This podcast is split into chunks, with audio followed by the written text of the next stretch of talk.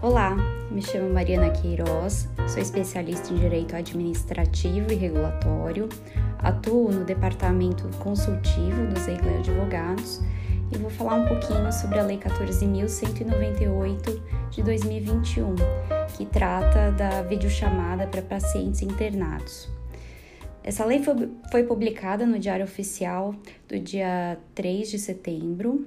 e dispõe sobre as videochamadas entre pacientes internados em serviços de saúde impossibilitados de receber visitas e seus familiares. A lei oriunda do projeto de lei 2136 de 2020, de autoria do deputado Célio Studer, do PV do Ceará,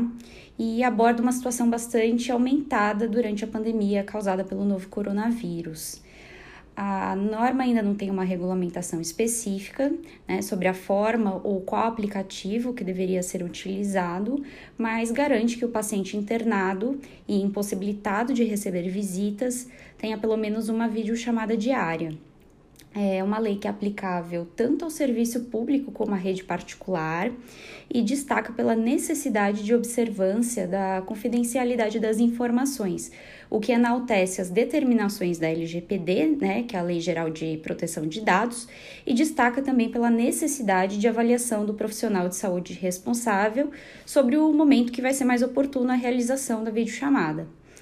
É importante a gente destacar que a norma possibilita a contraindicação do procedimento pelo profissional de saúde, né, que assiste o paciente. Mas nesses casos, a norma exige uma documentação em prontuário dizendo as razões que impossibilitaram a realização dessa videochamada.